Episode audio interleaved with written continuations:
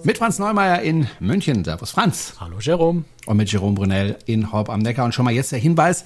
Normalerweise sind Sie es ja gewöhnt, alle zwei Wochen von uns zu hören. Das wird sich nächstes Mal ändern. Also das nächste Mal hören wir uns nicht in zwei Wochen wieder, sondern Franz in drei. Nein, in vier. In vier. Also wir lassen einfach eine Folge, na, wir lassen sie gar nicht ausfallen, wir verschieben sie nur nach hinten. Schlicht, der Hintergrund ist ganz einfach. Ich bin fast vier Wochen äh, in den USA und in der Karibik unterwegs. Äh, von unterwegs aufzeichnen vom Schiff aus ist einfach sehr, sehr kompliziert und mühselig. Äh, das heißt, wir werden die Themen bin auf drei verschiedenen Reisen direkt hintereinander, äh, werden wir nachholen. Das heißt, es fällt eine Folge aus. Dafür machen wir die nächsten drei Folgen nicht im 14 Tage, sondern im Wochenrhythmus. Das heißt, die gleiche Anzahl von Folgen, nur so ein bisschen Zeit versetzt. Genau. Ich hoffe, das ist okay. Ja, also muss leider okay sein, weil es ist einfach unmöglich unterwegs zu produzieren in der, in der Form, wie es diesmal geplant ist.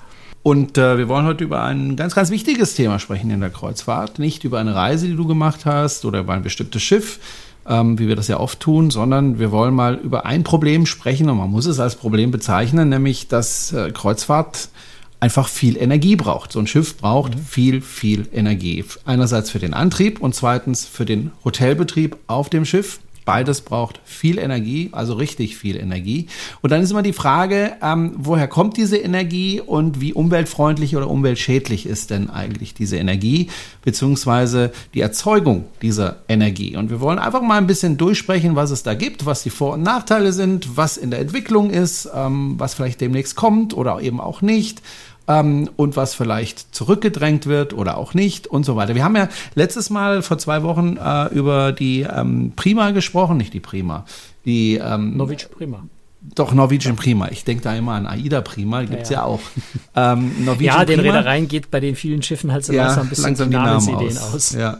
Jedenfalls haben wir da in der Aftershow auch kurz über den Antrieb äh, der Norwegian Prima gesprochen. Der ist äh, nach wie vor mit Schweröl, obwohl es ein neues Schiff ist. Und da haben wir auch darüber gesprochen, was das Konzept dahinter ist, nämlich dass sie sagen, wir machen jetzt nicht irgendwie eine Übergangstechnologie, sondern wir warten, bis es eine richtige Technologie ist. Und da gehen wir dann voll rein. Wobei man Kann sagen drüber muss, streiten. es ist ja ich. nicht nur Schweröl, es sind natürlich eine, Ja. eine Scrubber-Anlage drauf, die den Schwefel und, und, und, und, und Teil des Feinstaubs rausfiltert. Es ist ein Katalysator an Bord, der die Stickoxide rausfiltert. Also ein neu, modern gebautes Kreuzfahrtschiff, äh, das äh, Schweröl im Tank hat, äh, ist nicht vergleichbar mit einem Schiff, das vor, vor 15 Jahren mit Schweröl gefahren ist, weil zum einen eben diese Filtertechnik äh, vorhanden ist, das Schweröl auch weniger, äh, zum Teil auch mit, mit, mit Schadstoff, also mit weniger Schadstoffen inzwischen produziert wird, ähm, zum anderen gefiltert wird und ganz wichtiger Punkt, das Thema Energieeffizienz.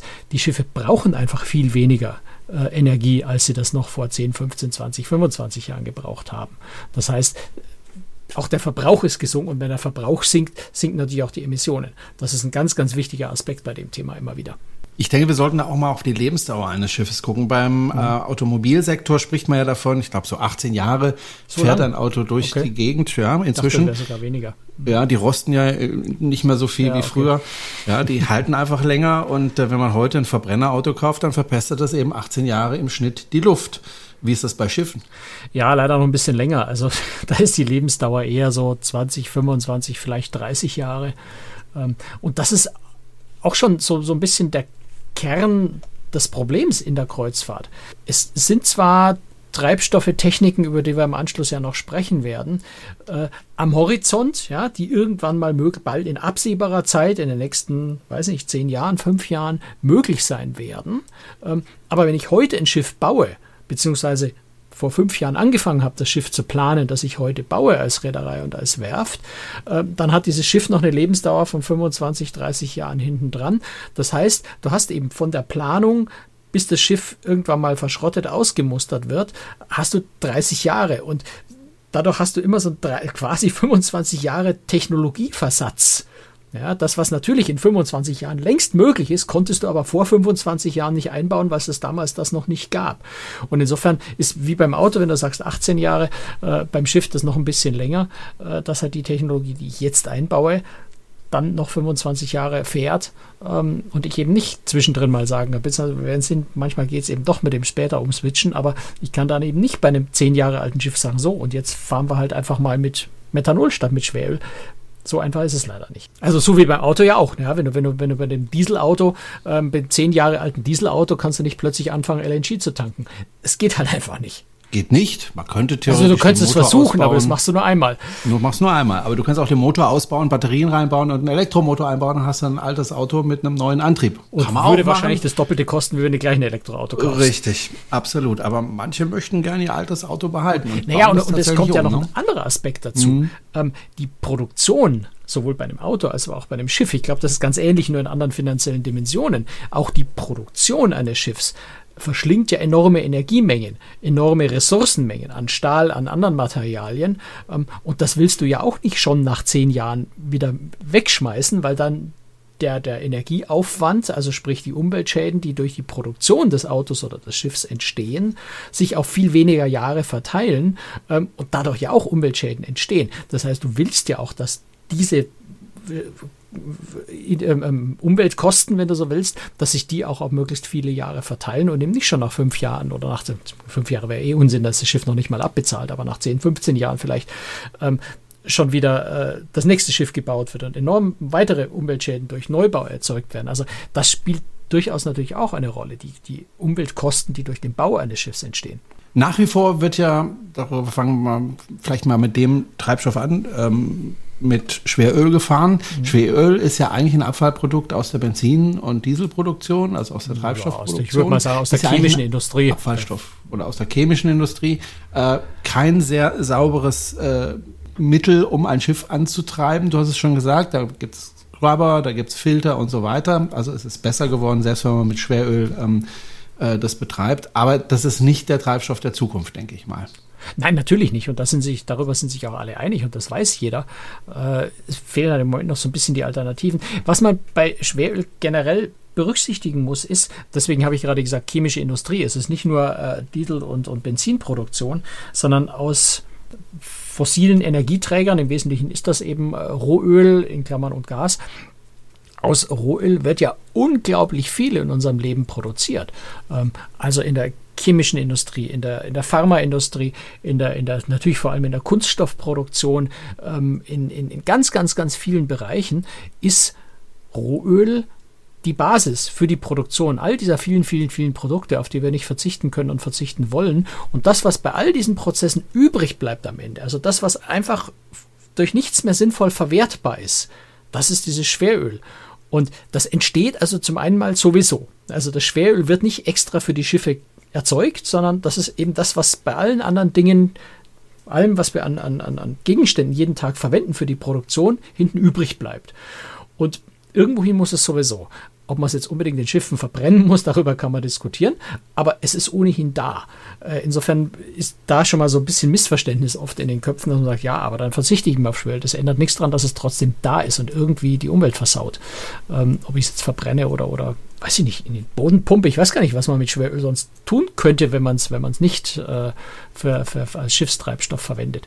Ähm, also insofern muss der Weg dahin sein, dass auch unsere chemische, unsere äh, Kunststoffindustrie und so weiter, äh, dass auch die auf Rohöl als Basis zunehmend verzichtet und Alternative pflanzlich, pflanzliche Grundstoffe und sowas findet.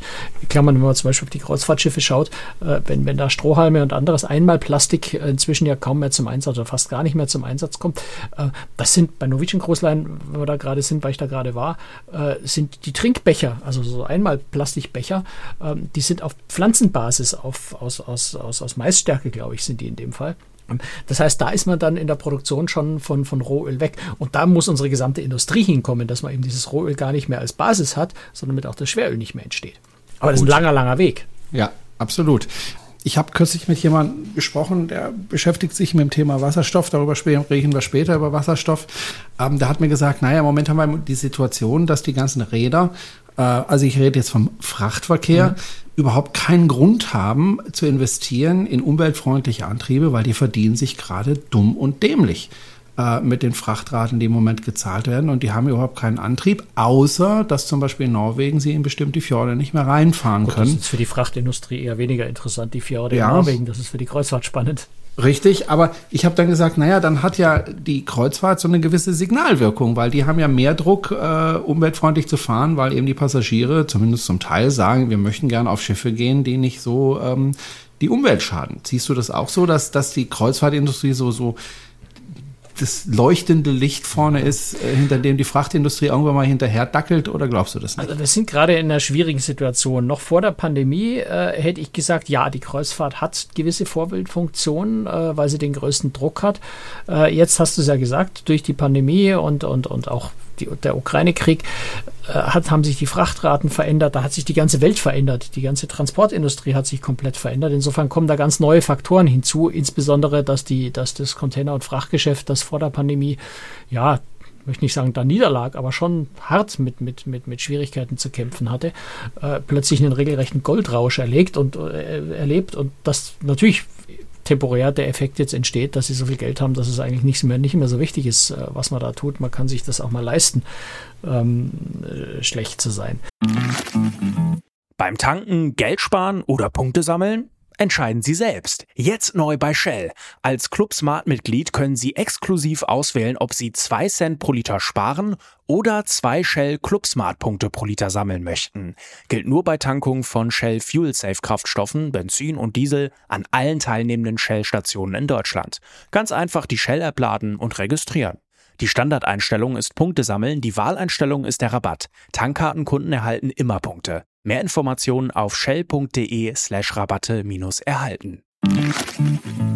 Äh, nichtsdestotrotz, und das deswegen glaube ich nicht, dass die Kreuzfahrt allein äh, die, die, die Fahne voranträgt. Ähm, wenn wir auf Methanol, wir kommen nachher noch dann auf die Details zum Thema Methanol, Methanol schaut, äh, ist durchaus das weltweit größte äh, Container, äh, na, wie heißt denn, Containerreederei, Maersk, äh, fangen an, ich muss jetzt gerade mal gucken, ich habe es nicht genau im Kopf, irgendwann demnächst äh, die ersten Schiffe zu bekommen, die mit äh, Methanol fahren. Ähm, also da ist dann durchaus die Frachtindustrie, äh, die Frachtschifffahrt äh, der Kreuzfahrt voraus, ähm, natürlich auch, weil ein Frachtschiff andere Bedingungen hat, da kann man, kann man sowas Neues zum Teil auch leichter einführen, eben weil das Schiff zum Beispiel dieses spezielle Schiff dann bei Maersk hat ziemlich viele von den Schiffen geordert, eine andere Reederei auch von A nach B fahren, so dass ich sicherstellen kann, der fährt halt immer dieselbe Route. Das heißt, ich kann genau wie beim, beim, beim Thema LNG, was es am Anfang ja auch ein Thema war, oder wenn es um Akkus, um Lademöglichkeiten geht, wenn ich weiß, ich fahre immer von, ich weiß nicht, von Rotterdam nach Shanghai, ich nehme jetzt irgendeine, keine Ahnung, ob es die Linie gibt, wahrscheinlich schon irgendwie, und ich weiß, ich kriege sowohl in Rotterdam als auch in Shanghai Methanol für meinen, für meinen Tank, dann kann ich auf dieser Strecke natürlich auch ein Methanolschiff einsetzen. In der Kreuzfahrt ist es viel schwieriger, weil da will ich das Schiff ja nicht nur von Rotterdam nach Shanghai fahren lassen, sondern da will ich das auf ganz vielen verschiedenen Routen fahren lassen. Und da ist eben völlig unklar, kriege ich dann dort überall, wo ich hinfahre, äh, kriege ich dann diesen Treibstoff auch. Insofern kann da durchaus auch die Frachtschifffahrt äh, die, die, die Fahne vorantragen und mit solchen neuen Technologien anfangen. Und das ist immer wichtig, dass einer anfängt weil, weil du dann ausprobieren kannst. Ja? Du siehst dann, welche Probleme entstehen möglicherweise in der Realität. Man kann da ganz viel planen und berechnen und Versuche machen und Dinge, aber letztendlich zeigt sich in der Realität, ob das praktikabel ist, ob es wirklich funktioniert, ob es wirtschaftlich funktioniert, ob es irgendwelche anderen Probleme macht. Und dann ist es ganz wichtig, wenn immer einer vorausgeht und es ausprobiert, den anderen zeigt, es funktioniert oder Kinderkrankheiten ausmerzt und die anderen dann äh, eben mit, mit einer soliden Lösung weitermachen können, Siehe zum Beispiel AIDA, die eben am Anfang mit der Prima, mit der Perla äh, LNG nur im Hafen genutzt haben, dann mit der Nova Cosma eben auch im, im Vollbetrieb äh, LNG benutzt haben. Und da hat man natürlich, hat man Kinderkrankheiten festgestellt. Dann hat man nachjustieren müssen, dann hat man Probleme gefunden. Und jetzt ist die Technologie so ausgereift, dass immer mehr LNG-betriebene Kreuzfahrtschiffe nachkommen können und das dann auch gut funktioniert. Also Vorbild, ja, aber ich glaube, da ist sowohl die Kreuzfahrt als auch die Frachtschifffahrt inzwischen äh, so, dass eben der eine oder andere je nach Situation mal was Neues ausprobieren und machen kann äh, und den anderen zeigt, wie es geht. Okay, gut, lass uns mal über die verschiedenen äh, Antriebsmöglichkeiten sprechen.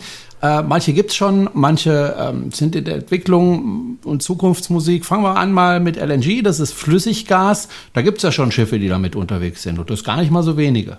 Ja, und es werden immer mehr, weil das natürlich gerade in der Kreuzfahrt äh, die im Moment äh, ja einzige Möglichkeit ist, einen, einen besseren Kraftstoff unter Anführungszeichen einzusetzen. Also natürlich gibt es Schiffe, die, äh, die mit Marinediesel fahren, das ist wesentlich sauberer und wesentlich besser als Schweröl. Äh, da hat auch gerade ja der, der, der NABU hat ja seine Kreuzfahrt, sein Kreuzfahrt-Ranking vor ein paar Wochen äh, wieder vorgestellt und, und äh, hat ein paar Reedereien fürchterlich gelobt, dass sie unter Anführungszeichen freiwillig auf Marinediesel umgestellt hätten und kein Schweröl mehr verwenden würden. Was der NABU da völlig übersehen hat oder, oder ignoriert oder, oder, oder ausblendet, ist, dass die Reedereien ja nicht wirklich freiwillig umgestellt haben, sondern äh, die entsprechenden Vorschriften sind so, dass sie stattdessen für ein äh, schwerölbetriebenes Schiff hätten Scrubber Filter einbauen müssen und das bei vielen Schiffen entweder nicht wirtschaftlich ist oder technisch überhaupt nicht geht, sodass eigentlich die einzige, einzige Möglichkeit war, sauberer zu werden, auf Marinediesel umzustellen, dass der NABU sich da diesem Greenwashing vorne dran spannt und, und sagt, das sei jetzt äh, eine tolle Leistung von diesen Reedereien, freiwillig auf Schweröl verzichten, auf Marinediesel umzustellen, ist ein bisschen albern, aber klar, Marinediesel ist sauberer, wenn es zum Einsatz kommt. Im Ergebnis ist es natürlich äh, sauberer. Aber LNG hat den großen Vorteil, äh, dass es ähm, ja, in, in den gesamten Bereich Feinstaub, äh, Schwefeloxide, Schwermetalle, solche Dinge ähm, quasi fast überhaupt keinen Ausstoß mehr hat, einen deutlich reduzierten Stickoxidausstoß hat. Das Einzige, was sich bei LNG da kann man jetzt endlos drüber streiten, nicht oder nur geringfügig ändert, äh, ist beim äh, Thema ähm, Klimagase. Also CO2 bzw. Methan, LNG ist ja Methan.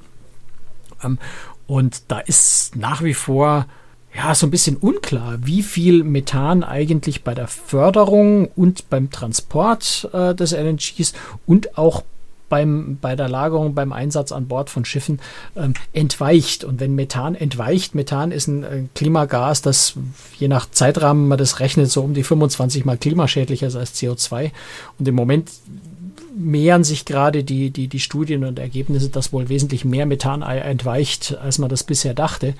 Ähm, sodass in München übrigens gerade, wo du wohnst, in München, wo du gerade wohnst, hat man das mal genauer untersucht, die Methanemissionen von München und hat dann teilweise äh, hohe Methanemissionen mhm. gefunden, weil es einfach Lecks gibt, ja. äh, wo das rausgeht oder irgendwelche Fabriken oder und die völlig unbemerkt bleiben, weil man Methan ja, nicht einfach sieht oder riecht. Genau, aber man kann es messen und das hat man tatsächlich in München gemacht und es ist wohl deutlich mehr, als man gedacht hat, ja. so wie du gesagt hast. Ne? Also insofern ist es sicher jetzt, was Umweltschutz angeht, also Schadstoffe, ist LNG ein, ein, ein sehr sauberer Treibstoff und eben einer, der auf Schiffen auch einsatzbar ist.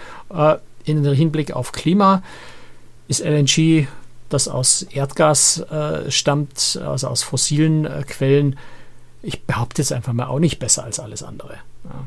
Auch wenn die Reedereien da oft sagen, ja, es ist 5 bis 20 Prozent weniger CO2. Es kommt immer darauf an, wie man das betrachtet. Wenn ich jetzt nur den Einsatz an Bord betrachte, mag das so sein, aber wenn bei der Förderung entsprechend mehr Methan entweicht oder beim Transport mhm.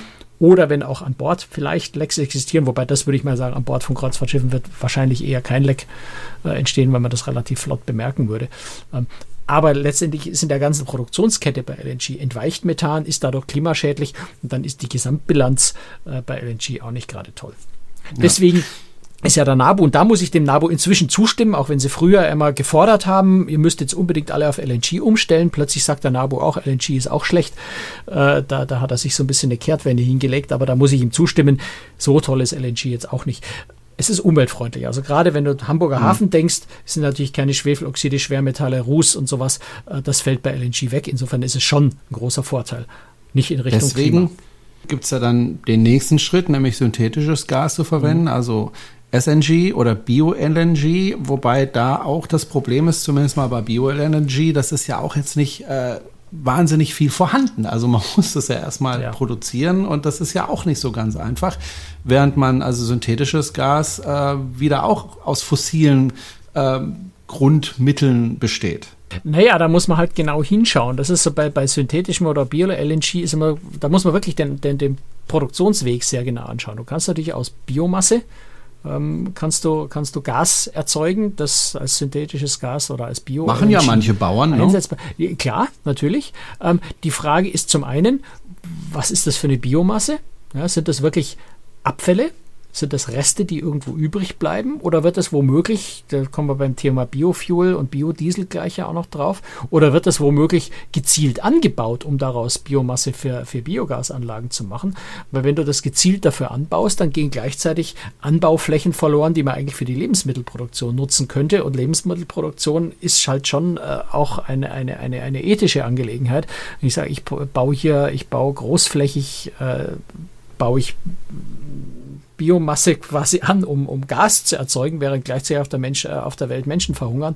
Das ist ethisch, finde ich das sehr, sehr schwierig. Ne? Also da muss man schon genau aufpassen, wo die Biomasse herkommt. Aber wenn es zum Beispiel wie bei äh, Hurtigruten, die, die äh, Biofuel aus, äh, aus, aus Fischabfällen, aus, aus Holzindustrieabfällen erzeugen, dann ist das eine sehr, sehr sinnvolle Nutzung. Insbesondere, wenn man guckt, wenn ich auf Holzabfälle gucke, wenn ich die irgendwo auf einer Deponie lagere, ähm, dann zersetzen die sich und da wird ohnehin gasfrei, das in die Atmosphäre geht. Das heißt, wenn ich das gezielt in einer Biogasanlage einsetze oder in Biofuels umwandle, kann ich diese Energie, statt sie frei in die Luft oder dieses ähm, Gas, was in die Luft einfach abgegeben wird und das Klima schädigt, kann ich dann ja auch als Brennstoff nutzen und dann ist es wesentlich sinnvoller genutzt. Also da muss man wirklich ganz genau schauen, wo es herkommt. Und synthetisches Gas, also dass es dann nicht in, in, aus Biomasse erzeugt wird, dafür brauche ich Energie. Und dann ist wieder die Frage, wo kommt die Energie her? Also solche sogenannte Power-to-Gas-Verfahren, wo ich Energie dazu nutze, um Gas zu erzeugen, das ich dann als LNG-Ersatz verwenden kann. Das ist im Übrigen äh, vielleicht das Spannende nebenbei bemerkt an LNG-Schiffen.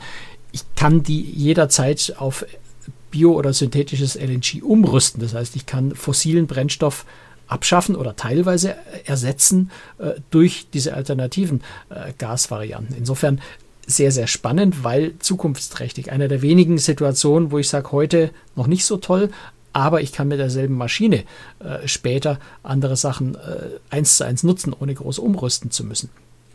Ähm, aber wenn eben die Energie, die ich brauche, um dieses Gas zu produzieren, wieder aus Gas oder aus Erdöl kommt, dann habe ich nichts gewonnen bei der ganzen Angelegenheit.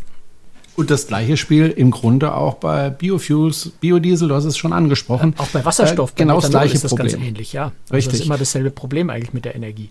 Genau. Ähm, du hast Methanol angesprochen. Das ist nochmal ein anderer Kraftstoff. Kannst du dazu nochmal was sagen? Da weiß ich ehrlich gesagt sehr, sehr wenig drüber. Ist eigentlich, Methanol ist ja irgendwie mit Alkohol. Methanol oder Ethanol, das, das also wird beides, das ist ja relativ ähnlich, äh, ist schlicht und es ist Alkohol. Und Alkohol ist natürlich ein enormer Energieträger. Methanol wird aus Wasserstoff und CO2 hergestellt. Ist insofern äh, ganz, ganz spannend. Ich brauche für die Herstellung von Methanol brauche ich CO2. Das heißt, wenn ich große Industrieanlagen habe, habe, die CO2 abscheiden, kann ich dieses abgeschiedene CO2 ja, zum Beispiel in den Boden verpressen, ja, in den Lagerstätten oder sowas, das wird ja diskutiert. Ich kann dieses CO2 zusammen mit Wasserstoff aber auch nutzen, um Methanol, also einen neuen Treibstoff zu erzeugen. Ähm, also das CO2 abgreifen und in eine Art Kreislauf bringen, äh, wenn man so will. Ähm, auch da, und, und Methanol ist zwar an sich ein sehr giftiger Stoff, ist aber trotz allem, also in Reinform sehr giftig, ist aber trotzdem äh, wesentlich umweltfreundlicher als, als, als äh, fossile Kraftstoffe, weil es in der Natur sich sehr schnell abbaut. Also Methanol wäre jetzt auch ein Kraftstoff, der selbst wenn ein Methanoltank in der, in, der, in der Antarktis auslaufen würde, dort keine wirklichen Schäden anrichten würde, anders als Schweröl, was eine absolute Katastrophe wäre in, in der Arktis oder in der Antarktis. Also auch unter dem Aspekt äh, Methanol, Ethanol äh, ein ganz, ganz spannendes Produkt. Was auch dazu kommt, ist, dass es für Methanol schon eine gewisse äh, Verteilerinfrastruktur auf der Welt gibt, weil Methanol durchaus äh, in anderen, in der Industrie, in der chemischen Industrie und so weiter ähm, schon zum Einsatz kommt, sodass es jetzt keine ganz neue Technologie ist, wo ich alles völlig neu aufbauen muss, sondern Methanol existiert auch in größeren Mengen äh, für andere Anwendungszwecke schon. Okay, und da gibt es auch schon ein Schiff, das theoretisch damit fahren kann, nämlich die Mein Schiff fast, 7. Fast, ja. Also es gibt von, äh, von Wärtsilä, von dem Maschinenhersteller, gibt es ein neues äh, Maschinenmodell, das jetzt auf der Mein Schiff 7, äh, dem, dem letzten Neubau aus der Baureihe äh, bei TUI Cruises eingesetzt werden wird.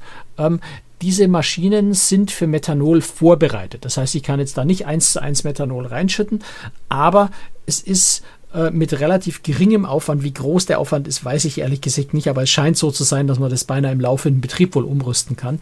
Das heißt, das ist eine Maschine, die mit, mit Schweröl, mit, mit, mit Marinediesel fährt, na jetzt, bevor ich jetzt was Falsches sage, äh, bin mir nicht ganz sicher, mit was für einem Treibstoff die sonst fährt. War das nicht sogar ein LNG-Schiff?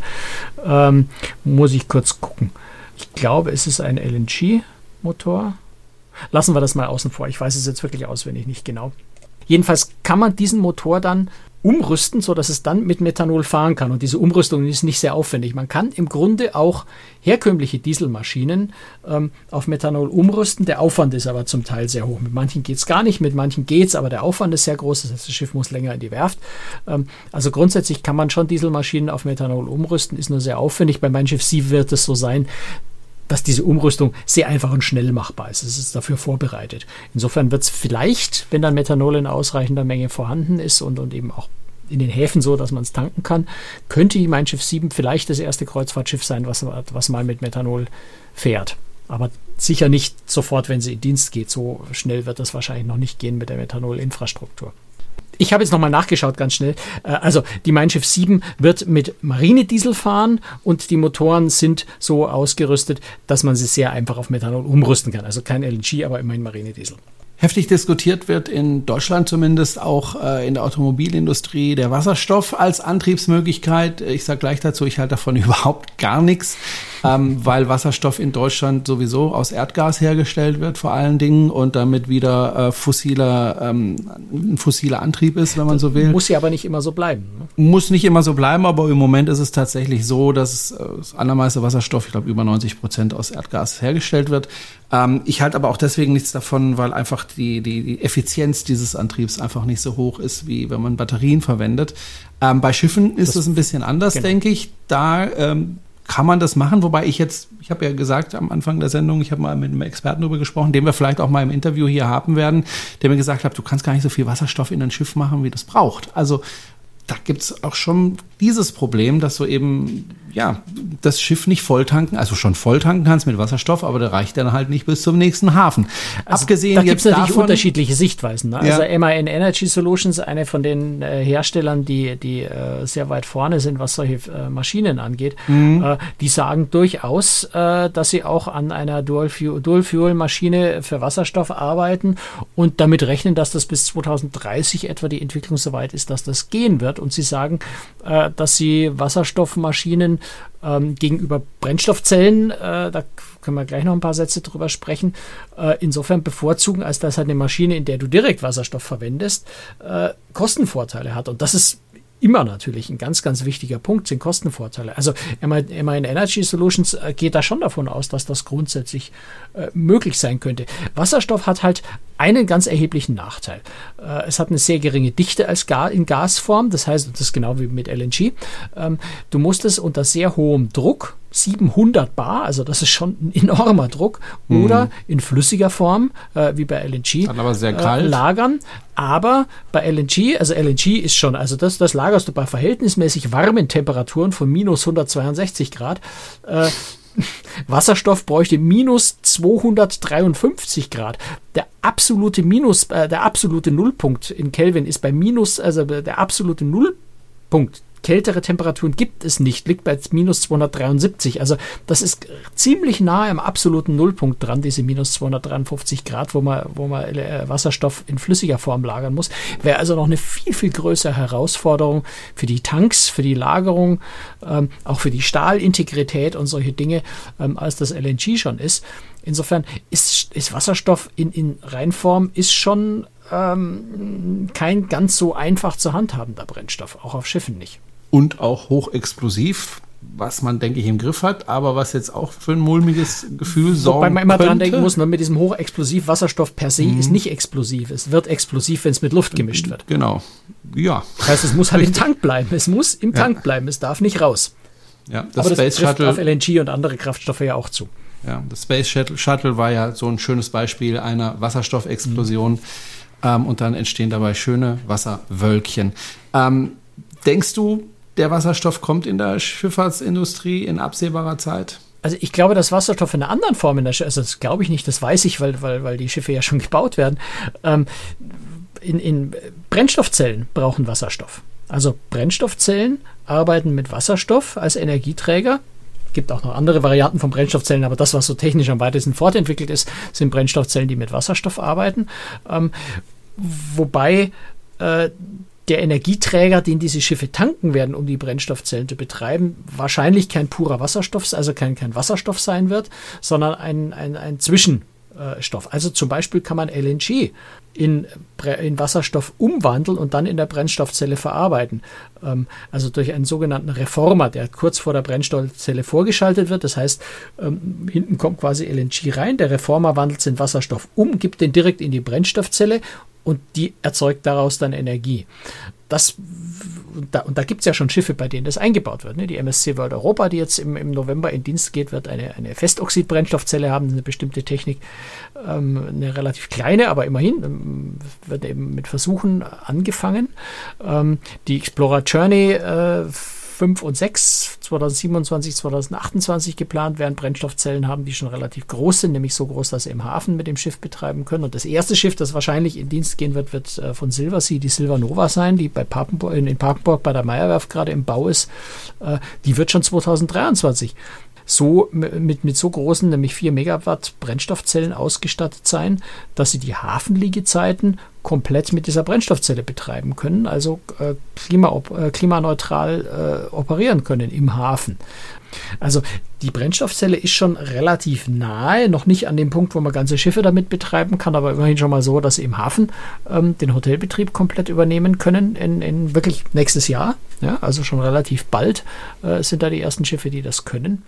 Und da ist Wasserstoff in gewisser Weise relevant, wobei eben sicher nicht in großen Wasserstofftanks, sondern in anderer Form äh, als LNG, auch als Methanol eventuell, als, als Vorstufe, die dann auch in so einem Reformer wieder in Wasserstoff umgewandelt werden können. Das sind relativ einfache chemische Prozesse, die da stattfinden. Sodass Wasserstoff, glaube ich, in indirekter Form für Kreuzfahrtschiffe auf jeden Fall eine große Relevanz haben wird. Schauen wir mal auf die Batterien, also Akkus. Das ist ja eine Technologie, die jetzt in der Automobilindustrie ja, im Grunde alternativlos ist. Das wird kommen.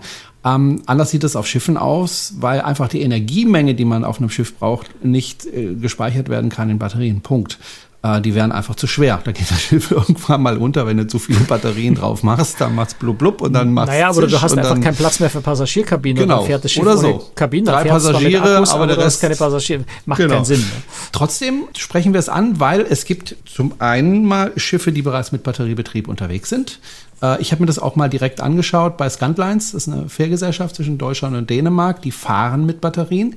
Allerdings eben nicht ausschließlich. Das würden sie gerne machen auf äh, der kurzen Strecke, die eine halbe Stunde geht. Da wollen sie ausschließlich batteriebetrieben äh, fahren. Aber ich habe es gerade gesagt, eine halbe Stunde. Ähm, dann sind die Batterien wieder leer, müssen aufgeladen oder getauscht werden. Aber Batterien sind durchaus dazu geeignet, naja, die Drehzahl eines Motors auf dem Schiff zu optimieren, nämlich dass man sagt, okay, wir lassen den Motor immer in der gleichen Drehzahl laufen, weil da verbraucht er am wenigsten Treibstoff und wenn er zu viel Energie herstellt, dann speichern wir diese überschüssige Energie in Batterien, in Akkus. Äh, und wenn er zu wenig herstellt, dann holen wir diese überschüssige Energie, die wir vorher abgespeichert haben, wieder aus der Batterie raus. Genau das macht Scantlines auch. Äh, genauso läuft das und das bringt Ersparungen, wenn ich mich richtig erinnere, zwischen 10 und 15 Prozent an Treibstoff. Eventuell sogar Was mehr, ja. Oder Also sogar es macht mehr. ja Havila Voyage, es macht es, Ja. Hurtigruten macht es. Richtig. Ähm, auf, der, auf der Silver Nova, die wir gerade schon erwähnt haben, wird es Akkus geben. AIDA stattet die, ah, lass mich lügen, ich glaube die AIDA Perla gerade äh, mit, mit Akkus aus, ähm, um also diese sogenannte Peak-Shaving-Technik äh, zu nutzen. Das ist das, was du gerade beschrieben hast, eben überschüssige Energie zwischenzuspeichern und an anderer Stelle wieder zu nutzen. Was du auch tun kannst, und das ist das, was Havila in Norwegen ja für die Fjorde macht und was sicher andere auch für die Fjorde tun werden müssen, ist, dass du diese Batterien, wenn sie groß genug sind, dann schon eben auch mal, oder wie du gesagt hast, bei Scantlines auch mal dazu nutzen kannst, mal eine halbe Stunde äh, oder auch länger, komplett ausschließlich mit Batterien zu fahren und mit Akkus zu fahren, also die Motoren völlig auszuschalten, also in dem Moment keine direkten Emissionen hast. Das geht eben auf kurzer Strecke, kannte, könnte man im Geiranger Fjord beispielsweise machen, wo eben ab 2026 das Gesetz sich schlicht und einfach sagt, Schiffe dorf, dürfen dort nur noch null Emissionen haben. Und da bleibt ja nicht sehr viel anderes übrig, als entweder mit einer Brennstoffzelle zu fahren, die bis dahin wahrscheinlich noch nicht so weit ist. Oder eben, rudern. Oder eben Akkus.